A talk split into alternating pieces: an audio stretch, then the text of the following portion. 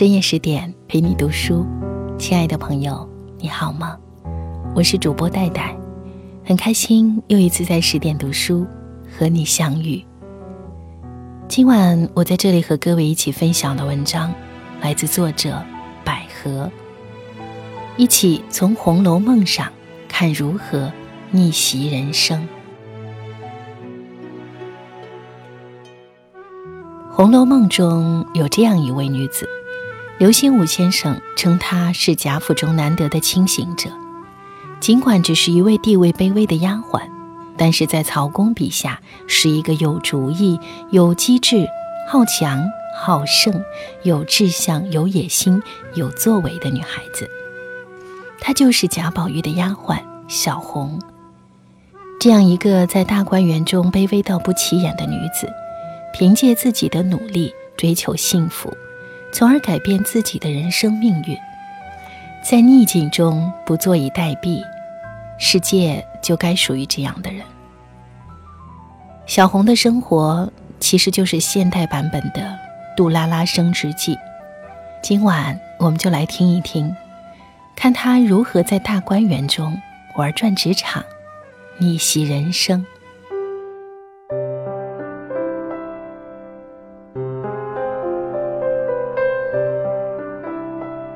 大概每个有点志向的人，都要经历一段特别苦闷的时期。《红楼梦》第二十六回，小红满心郁闷地拉开抽屉，找描花样子的笔，却发现根根都是秃的，仿佛是在映照她那一时期的境遇，处处受挫，处处碰壁。年龄不小了，已经十七岁。在怡红院里还干着最底层的活大丫鬟们谁都可以随便指使他，好事都是别人的，遇到打赏，这个也有那个也有，就是没她的，样样不比人差，却愣是被边缘化了。这还不算，动不动就挨修理，在书里一共才出场三四个回合。被人找茬欺负的戏就两场，他是有多不招人待见？心灰意冷间，他说出了自暴自弃的话：“还不如早些死了干净。”他不得志是有原因的。首先，他原本就不是人家圈子里的人，他来怡红院当差在先，宝玉后来才点了这一处居处。乌泱乌泱一大帮人涌进来，他这原住民反而成了外人。历来体制合并的一开始都会有小团体划分，他属于非主流。但是比小红来的还晚的方官却被主流群体很好的接纳了。方官学戏出身，早通人事，长得也不赖，袭人却主动给方官机会，叫他给宝玉吹汤。这是为何？袭人当时是这样说的：“你也学着服侍，别一味呆憨呆睡。”这句话表明袭人知道方官是个不长心的人，不具备多少危险性，可以信任，才加以引荐。而小红本是大管家林之孝的女儿，因她原有三分容貌，心内着实想向上攀高。美美的要在宝玉面前显弄显弄，是个有上进心、不安于现状的女孩。只是宝玉身边那一干人都是伶牙俐爪的，哪里插得下手去？秋纹、碧痕、晴雯一帮人们将宝玉围得密不透风，根本不给他任何接近宝玉的机会。一年多了，他连宝玉的边儿都沾不上，还处处被压制排挤。就因为丑机会给宝玉倒了一杯茶，被秋纹都脸啐了一口，受了一顿恶话，让他照照镜子，看看自己配不配。他们排斥小红，原是因为她过早的暴露出了不安分，引起他们的警惕与反感，才同仇敌忾的予以防范压制。即使主观上讲，也怪小红自己太心急，不懂得掩饰野心。但当做了重点盯防对象。他们人多势众，他行之影单，自然落下风挨欺负。偶尔的反抗显得那么无力，即使有理，也不敢大力分辨，活脱脱成了颐和院里的弱势人群。尽管如此，小红可不是弱者。看人一向精准的宝钗，听到他和贾云私相传授手帕的秘密时，竟选择了退避三舍。理由是，他素昔眼空心大，是个头等刁钻古怪东西。今儿我听了他的短儿，一时人急造反，狗急跳墙，不但生事，而且我还没去。情急之下，金蝉脱壳，嫁祸于黛玉，连宝姑娘都要忌惮三分，可见小红绝非善类。他与宝玉只有一次正面接触，就是倒了一杯茶而已，短到需要用秒来计算。可是他愣是硬生生达到了好几个目的。第一，给宝玉留下了深刻印象。做事乖巧伶俐，说话简便俏丽，以至于第二天，宝玉都起了要点名让他来服侍的念头。第二呢，接接告了他的对手们一个小小的刁状。当宝玉问：“你也是这屋里的人，我却怎么不认识？”时，他用冷笑宣泄自己的不满，这样回答：“从来我又不端茶递水，拿东拿西的。”眼见的事儿一点儿不做，哪里认得呢？暗示自己被人封杀。宝玉哪里懂得女人之间的复杂，傻乎乎追问：“你为什么不做那眼见的事儿？”他回答的意味深长。这话我也难说。他什么也没说，但是比说了还厉害，实在是宝玉太笨，听不出来。有晴雯的能干，却比晴雯有心计；有袭人的细心，却比袭人干练。一旦给他机会，假以时日，必不可小觑，是个厉害角色。第三呢，他替贾云回了话，三言两语就把贾云来过两次的事交割清楚了，还展现了自己的决断力。我想，二爷也不得空，便叫贝明回他。叫他今日早起来，也难怪后面回来的秋文那样跳脚大骂，其实是发自内心的惊惧。一里一里的，还不上来了。秋文真正要说的是，防不胜防，该如何是好？想要防范那些既有才能又有韧劲儿的人，往往都是徒劳。因为防得了一时，防不了一世。东边不亮西边亮，只要他们不放弃，迟早有机会出头。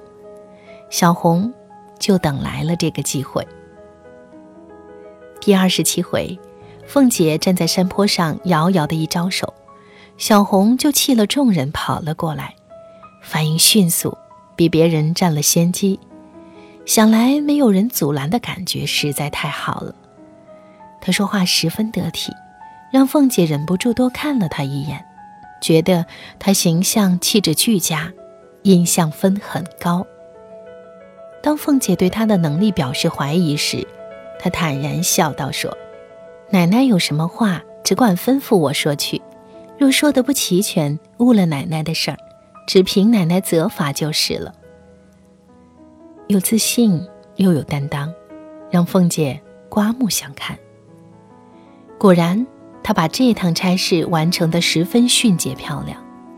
他来回话时，凤姐临时加试了他一道复述题，他像说单口相声一样，把四五家子奶奶之间的事儿交代的头头是道。从企业管理理念上讲，上下级之间个性的匹配十分重要。凤姐是个急性子的人。最受不了他手底下那几个丫头老婆的，就是一句话拉长了做两三节儿，咬文嚼字，拿着枪哼哼唧唧的，急得我冒火。雷厉风行的上司，最需要的就是这种头脑清楚、办事利落、说话简短的下属。小红的行事特点完全符合凤姐对理想下属的要求。凤姐看出这女孩子是个可造之才，动了要重用她的心。你明儿服侍我去吧，我认你做女儿，我一调理你就出息了。小红先是笑，让凤姐误以为是笑她年轻不配当妈，然后乖巧伶俐地说：“奶奶认错了辈分，我妈才是您的女儿。”马屁拍得迂回巧妙，充满了起伏感，并借机交代了自己的背景。原是林之孝之女，让凤姐在感情上愈近了一步。凤姐开始问他个人的意愿，他答得十分精妙。愿意不愿意，我们也不敢说，只是跟着奶奶，我们也学些眉眼高低、出入上下的。这个女孩子，见识真是不一般。她看到的是凤姐这个平台所能提供的素质历练，眼光可谓长远。至此。他跳槽基本上是板上钉钉了。此前晴雯还说风凉话挖苦他攀高枝，有本事从今儿出了这园子，长长远远的在高枝上才算的。小红此刻真应该回去对晴雯说：“借姐姐吉言，从此果真离了这园子了。”树挪死，人挪活，小红的职场生涯来了个拐点。从此，咸鱼大翻身，找到了能发挥自己才能的岗位。原以为在怡红院永无出头之日，竟靠着一件小差事推开了自己人生的大门，走进了另一个崭新的天地。小红在情场的表现也可圈可点。她遇到了来巴结宝玉的贾府宗族子弟贾云，第一次见面。当他听说贾云是本家爷们儿时，他就敢下死眼盯了两眼。这种大胆举动可不是一般女孩子能做出来的。跟贾云说话，外冷内热，面上冷笑，实际话语里全是善意的点拨和体恤，叫他别再自傻等，让他刚在舅舅不是人那儿尝够了世态炎凉的贾云，心头一暖。话剧《柔软》中有一句台词：“这世界从来不缺乏爱与性，缺的是了解。”他了解他的心酸与尴尬，方向及所求，因为在本质上，他们就是一类人，目的明确，特别知道自己要什么，都有改变自己命运的迫切热望。三言两语间。双方的磁场便吸引对接上了，属志同道合式的一见钟情。自此，贾云便属意于他，而他竟然也做了有关他的梦。在梦中，贾云叫的是他的闺名红玉。再见面，二人便开始眉目传情。冥冥中仿佛也有天意。贾云正好捡到了他丢的手帕，这不是重点，重点是，贾云让坠儿还给小红的那块帕子，原本不是小红丢掉的那一块，而是他自己的。这是在投石问路。而当坠儿让小红确认是不是那块手帕时，小红竟然一口咬定说是，并正式的还了贾云一块，算作。定情信物，一来一往很有默契，感情推进速度惊人，效率之高令人瞠目。宝玉也曾经送给黛玉几块旧帕子，黛玉还要想一想才能明白宝玉的用心。和红云一比，他们的胆量悟性就逊色多了。在职场上。凤姐和小红算是将遇良才；而在情场上，贾云和小红却是真正的棋逢对手。不出意外的话，小红未来将成为正式的云二奶奶，虽不大富大贵，却已是安安稳稳，以贾家宗族妇人的身份，有事没事来贾府里走动走动。而那些曾经不遗余力打压她的人们，除了袭人挣到了月银二两，其他人死的死，走的走，剩下的。无非就是被指给哪个小厮怡红院里一派凋零。小红当年和佳慧说的气话成了真。俗语说得好：“千里搭长棚，没有个不散的宴席，谁守谁一辈子呢？不过三年五载，个人干个人的去了，那时。”谁还管谁呢？选择很重要。看来，无论是职场还是情场，不跟风、不盲从，有自己的主见和头脑，挤不进的圈子不应挤，得不到的不强求，适时改变方向，选择适合自己的，才最好。把握更重要。小红身上最可贵的品质，就是特别善于主动出击，聪明积极，该出手时就出手。事业上不放过任何一个可以表现自己的机会，感情上也不错过任何一个自己喜欢的人。天道酬勤，她终于刷新了自己的命运。曹雪芹心怀悲悯和欣赏，一路成全了小红的“失之东隅，收之桑榆”，大概就是想借此传递出这样一个正能量：生存从来都是勇敢者的游戏。山不过来，我过去。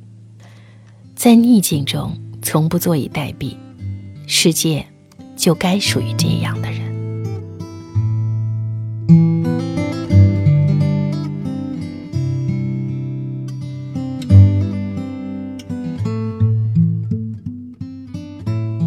刚您听到的就是今晚我和各位一起在十点读书和各位分享的文章，一起从《红楼梦》上看如何逆袭人生。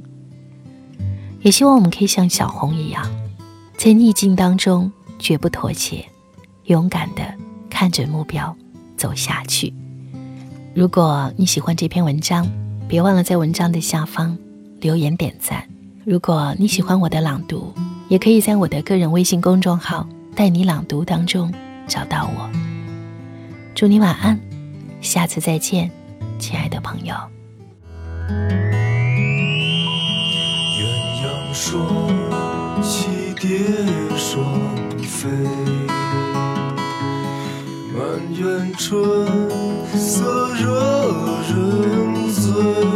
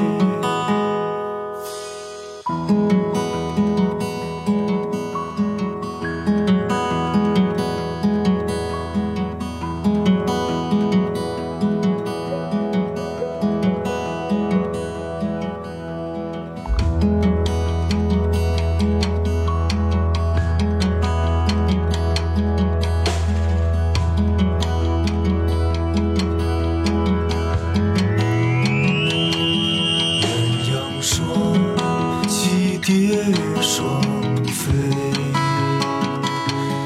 满园春色惹人醉。悄悄